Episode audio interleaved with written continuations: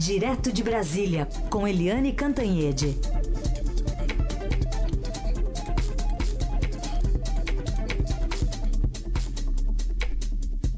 Oi, Eliane, bom dia. Bom dia, Raíssa e Carolina ouvintes. Bom dia, Eliane. Bom, é, a gente tem previsão de uma entrevista já já aqui na sua coluna, mas enquanto isso, vamos falar sobre Paulo Guedes, uma expectativa dele lá na CCJ hoje, depois do adiamento né, da semana passada, e um clima muito mais propício para conversar com os parlamentares, não? É, exatamente. É, o presidente Bolsonaro está chegando aí.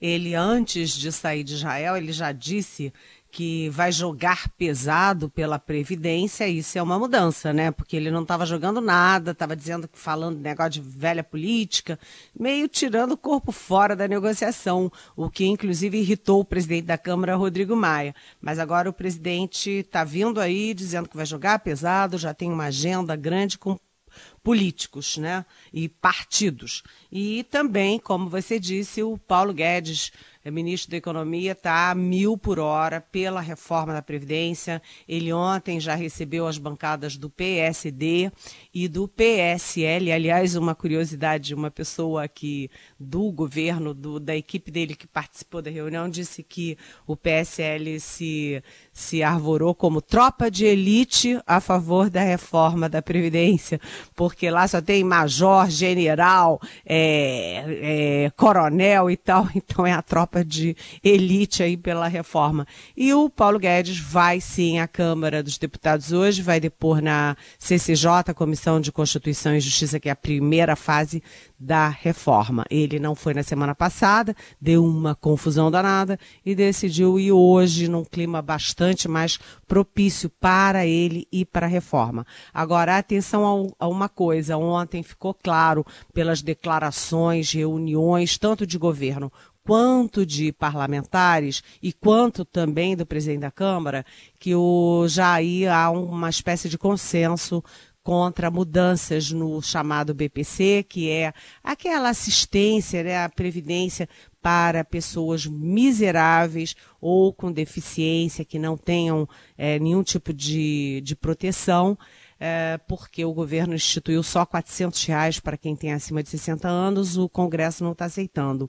E também está muito claro que vai ter mudanças na uh, Previdência Rural porque pela proposta do governo, a idade eh, de aposentadoria das mulheres na área rural sobe de 55 para 60 anos, fica 60 e 60 para homens e mulheres, mas antes, até agora, né, Basta provar que eles trabalharam 15 anos na área rural e, a partir da, da aprovação da proposta, estava previsto que eles teriam que contribuir no mínimo 20 anos. Então, esses dois pontos parece que estão caminhando para um consenso contra a mudança proposta pelo governo e a discussão ontem era essa mudança será na CCJ ou será só depois na comissão especial. E aí o Rodrigo Maia matou a charada dizendo o seguinte: CCJ é uma comissão que julga tecnicamente a constitucionalidade do texto. É uma questão formal, se está tudo nos conformes de acordo com a Constituição, com a legalidade. Mexer no mérito da proposta seria um precedente perigoso, segundo o Rodrigo Maia. Aliás, concordo com ele. Então, qualquer mudança no texto terá que ser é, na comissão especial, que aí sim julga o mérito. Ou seja, reforma realmente está é, tá ganhando novo ânimo, já tem algumas coisas mais claras, as bancadas aí se articulando, o, o presidente entrando no, em campo e o, o, o Paulo Guedes aí liderando esse processo junto com o Rodrigo Maia. Muito bem, o presidente já está voando às seis horas de volta de Israel para o Brasil, deve ter mais umas nove horas de voo, totalizando 15 aproximadamente. Vamos ver quanto tempo vai ser a sabatina do Paulo Guedes, hein? Quanto, quanto vai dar?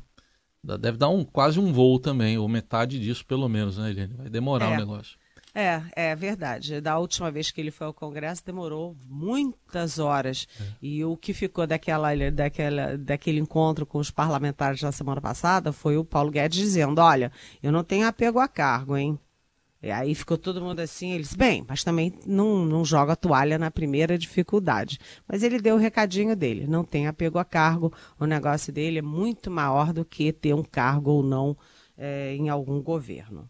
Helene, agora há pouco a gente entrevistou aqui um historiador, né, professor Michel German, que é do Instituto Brasil-Israel. Nessa polêmica envolvendo o nazismo ser de esquerda, como disse o ministro Ernesto Araújo e, e chancelou o presidente Bolsonaro, e ele fez até uma descrição aqui do, da entrada do museu, duas vitrines, que, Museu do Holocausto, que já informam logo de cara que o nazismo foi um movimento de direita. Ficou um constrangimento dessa declaração? Olha, é muito constrangedor, né? Muito constrangedor, porque a literatura, a, a história, né? Os historiadores do mundo todo uh, sempre classificaram o nazismo como sendo um movimento de direita, tanto que perseguia cruelmente é, tanto comunistas quanto socialistas. E aí, primeiro, foi o chanceler Ernesto Araújo que veio com essa história, a repercussão foi péssima, é, inclusive no exterior. E agora o presidente Jair Bolsonaro, exatamente no Museu do Holocausto, aliás, eu conheço o museu, é uma coisa muito impressionante é muito. Eu conheço tanto o de, uh, o, da, o de Israel quanto o de Washington. São ambos museus muito impactantes. Mas, enfim, o Jair Bolsonaro estava lá visitando o museu e declara ratifica aquela posição de Ernesto Araújo de que o nazismo foi de, é, de esquerda. É muito constrangedor tudo isso, porque a própria Alemanha tem vários, vários é, livros e, e, tem uma posição oficial de que o nazismo foi de direita. No Museu do Holocausto, no site deles, lá na entrada, diz lá que o nazismo foi de direita, então a interpretação é o seguinte: é o oposto do que o Ernesto Araújo disse, porque o Ernesto Araújo disse o seguinte, que a associação do nazismo com a direita visa só denegrir a imagem da direita. É, mas, na verdade, a suposição aqui no Brasil e, e, fora do Brasil é de que essa tentativa dos, do chanceler e do presidente brasileiros de associarem o nazismo à esquerda é apenas para fazer uso na atualidade dessa, enfim, dessa ficção que eles criaram e poder acusar a esquerda que já está tão combalida, né? Ninguém está se preocupando com a esquerda ali, já está tão é, o presidente Lula preso, o PT tão quieto, é, tão sem, sem rumo, mas que eles estariam usando isso para, é, para a guerra política pontual, eventual aqui no Brasil. É muito estranho tudo isso e uma das coisas interessantes é que o presidente Bolsonaro ontem falou: pois é, basta olhar o nome do partido porque o partido do Hitler era o Partido Nacional Socialista. Meu Deus do céu. E o nome do partido do presidente Bolsonaro é PSL, Partido Social Liberal. Então, se tem o social no nome, logo é de esquerda. É, é uma coisa primária constrangedora, porque o único segmento que a gente imagina, que a gente conhece, que tem essa associação do nazismo com a esquerda, é aquela extrema direita, extrema, extrema direita dos Estados Unidos, que é muito pequenininha, que não tem repercussão, que não tem, enfim, não, não acontece, né? E eu não sei por que, que o Bolsonaro fica insistindo nessas coisas, em vez da gente ficar preocupados com a viagem, com os acordos, com o futuro, com os interesses brasileiros, a gente está discutindo se o nazismo é de esquerda ou de direita a essa altura do campeonato. Eliane, enquanto isso, a vida do ex-presidente Michel Temer vai se complicando, né? Ele virou réu agora no caso do, da eletronuclear e também é denunciado por lavagem de dinheiro. Pois é, o, o ex-presidente Michel Temer, ele saiu do governo, vai fazer agora, semana que vem, 100 dias né? E aconteceu o previsto muito mais rapidamente do que a gente imaginava, é, porque ele perdeu o foro privilegiado, deixou de ser presidente, deixou de ter o foro privilegiado no Supremo. Todos aqueles é, 10, 11 processos dele caíram na primeira instância e os juízes estão sendo bastante ágeis e rápidos. Então, o presidente Michel Temer, é, ele já tem, é, já é réu duas vezes. Um pela, uma vez pela eletronuclear, que é, enfim, a, a, o órgão aí da política nuclear brasileira, e também o outro pelo caso JBS, que envolve a mala e aquela corridinha ridícula é, do Rocha Loures, que era o assessor do então presidente Temer.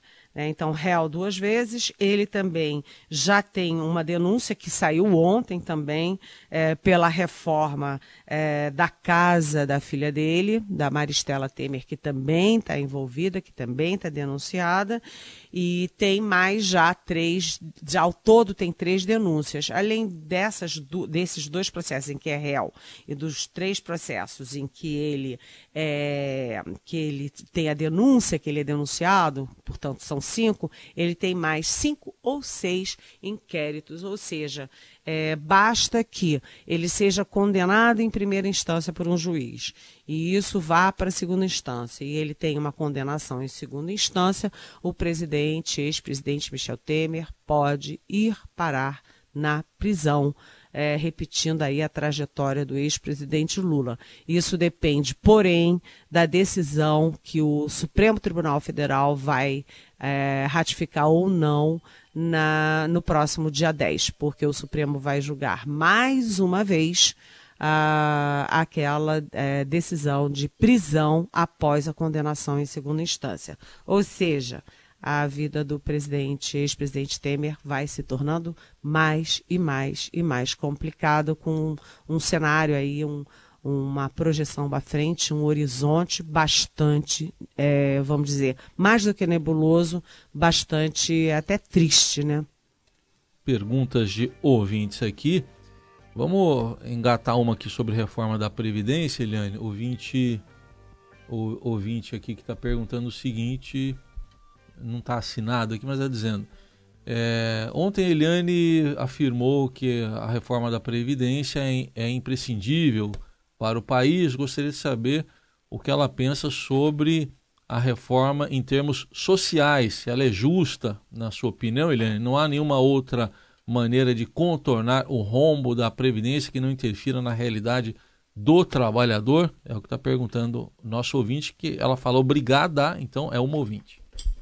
Bom dia, ouvinte. É, obrigado por essa pergunta, porque é uma pergunta chave, porque o tempo inteiro as corporações do serviço público é, ficam incutindo nas pessoas que a reforma é contra os trabalhadores e a reforma é contra os trabalhadores mais pobres, os trabalhadores de mais baixa renda. Isso não é uma verdade. Né? Se você pegar todos os governos de esquerda, de direita, de centro, Fernando Henrique Cardoso, Lula, Dilma, Bolsonaro, você pode ser super bolsonarista ou super anti-bolsonarista, super a favor do Lula, super contra o Lula, mas todos eles diziam a mesma coisa. O sistema vai implodir. E a gente tem é, é, é, essa mesma. É, é, aconteceu isso na prática, na Grécia, aconteceu isso em outros países. A Grécia é o mais simbólico, mas aconteceu na Espanha, em Portugal, em que chegou num momento em que o sistema implodiu e eles tiveram que rebaixar os salários, cortar é, os salários das pessoas, é, cortar as aposentadorias das pessoas, é, acabar com uma série de direitos. Então, é, antes que a gente chegue lá, a gente tem que botar ordem é, nesse nosso sistema.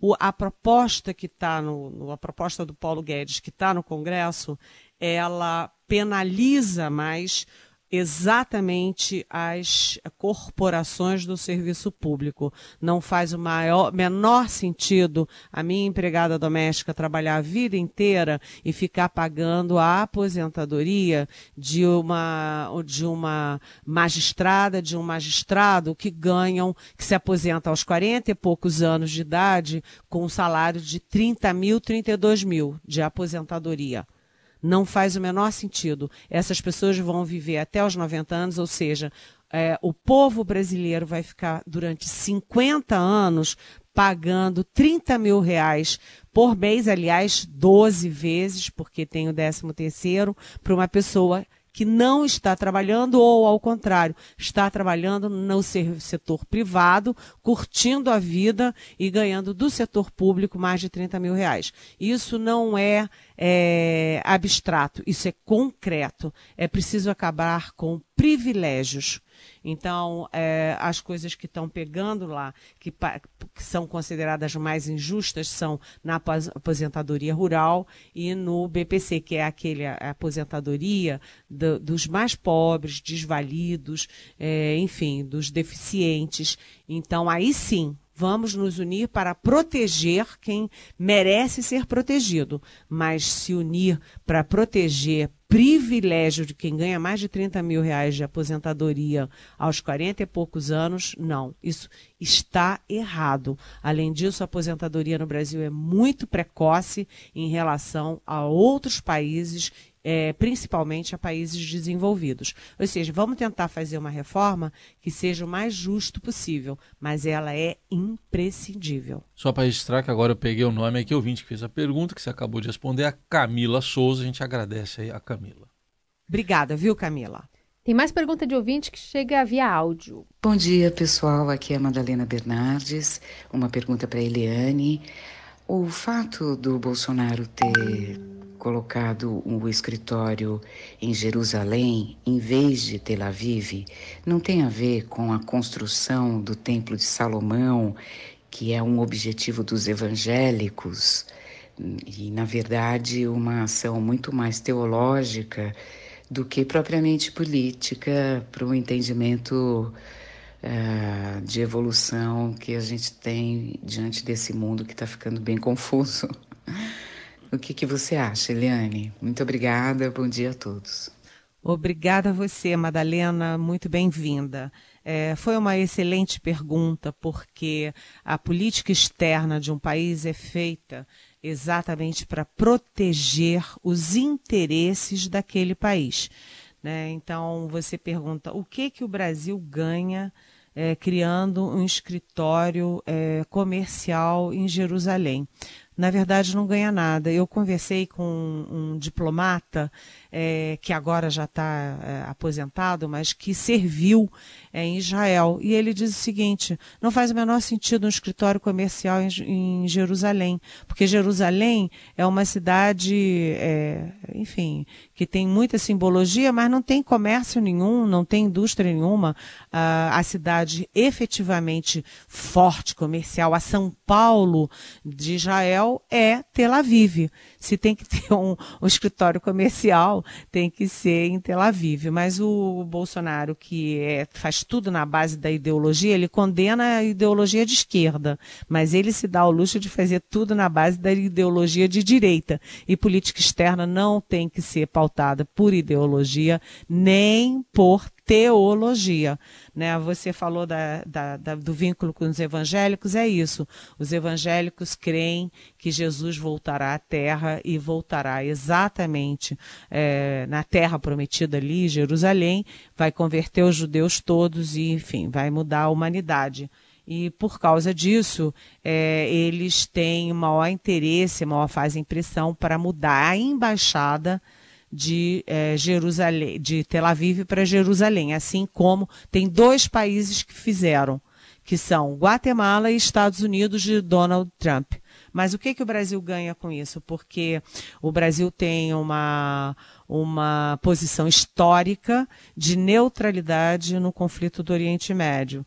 É, o governo Lula e o governo Dilma foram muito ali para o lado palestino, prestigiaram mais o lado palestino, mas nunca votaram na ONU, por exemplo, é, a favor de um lado contra o outro e tal. E aí uh, o Bolsonaro ele criou esse, esse escritório comercial é, numa uma forma de empurrar com a barriga, adiar a transferência da embaixada para Jerusalém para agradar os evangélicos. E ao agradar os evangélicos e uh, Israel, ele está desagradando o mundo palestino, com quem o Brasil tem fortes ligações comerciais. Né, eles são grandes importadores de carne bovina e carne de frango do Brasil e tem relações também culturais é, e fortemente é, afetivas, porque o Brasil tem uma forte relação com os países árabes. Aliás, a ministra da Agricultura, Tereza Cristina, vai se encontrar com é, dezenas de é, diplomatas, inclusive embaixadores de países árabes, agora no dia 10. Enfim, é, precisa ter pragmatismo e não ideologia nas relações internacionais e às vezes o Bolsonaro tropeça um pouco nisso, Madalena. E só para registrar também que a distância de Tel Aviv para Jerusalém não chega a 60 quilômetros, né? Ele está em torno é, disso. Né? É, você vai em 40 minutos de um para um lugar 40 minutos para outro. tá certo. Então, é, é, é mais um componente para a gente registrar também a proximidade. Dá tempo de fazer, acho que rapidinho, mais uma pergunta aqui. Eu vou fazer essa aqui. É, a, a, do. A da Gabriela, Gabriela Souza, do Campo Limpo, ela quer saber da razão para o presidente Bolsonaro criticar a metodologia do IBGE para medir a taxa de desemprego, Eliane. Ixi, Gabriela, não é muito minha praia, mas vamos lá, eu andei lendo um pouquinho sobre isso.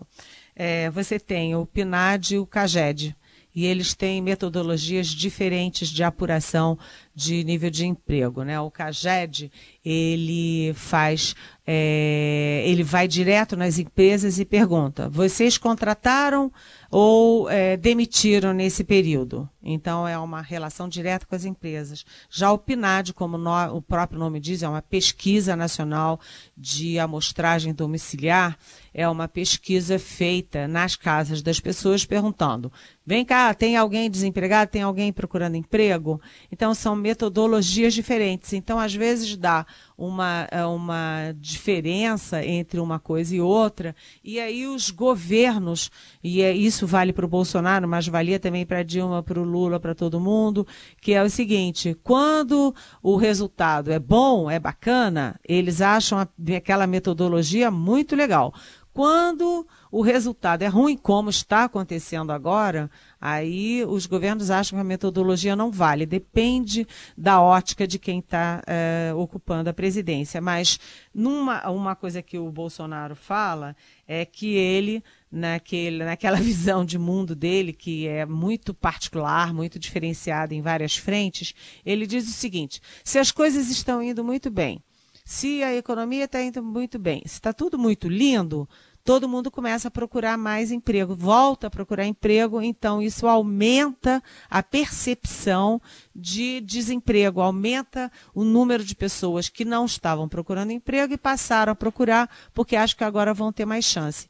Então é aquela, aquele jeito, vamos dizer, muito peculiar do presidente Bolsonaro olhar a realidade. É mais uma crítica ao mensageiro, né, Eliane? pois é. Mais ou menos isso.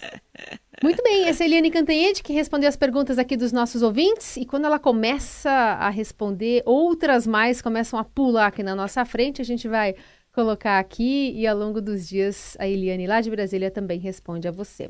Obrigada, até amanhã. Até amanhã, um beijão.